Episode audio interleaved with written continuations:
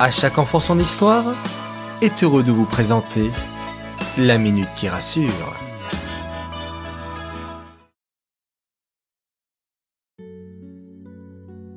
Coucou mes chers enfants, me revoilà, toujours en pleine forme?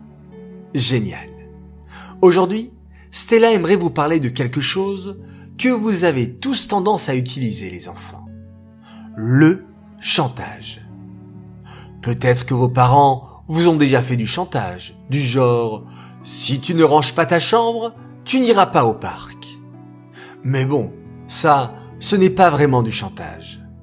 Lorsque vous ne les écoutez pas, ils sont obligés de vous motiver ou vous montrer que dans la vie, si on ne fait pas les choses correctement, on n'a pas ce que l'on veut. Par contre, vous, vous ne devez jamais faire du chantage à vos parents, que l'on soit bien d'accord. Mais, entre vous les enfants, parfois, vous n'êtes pas très sympathique. Et c'est de ça que je vous parle. Faire du chantage au copain ou à la copine parce qu'elle n'a pas voulu vous donner ou faire quelque chose. C'est très grave. L'enfant peut accepter le chantage parce qu'il a peur ou car il ne veut pas se retrouver tout seul, sans amis. Donc, il le fera, mais au fond de lui, il ne voudra pas. Mettez-vous à sa place. Peut-être que vous n'auriez pas aimé que l'on vous fasse chantage. Obtenir ce que l'on veut avec le chantage, ça ne fait pas plaisir à Hachem.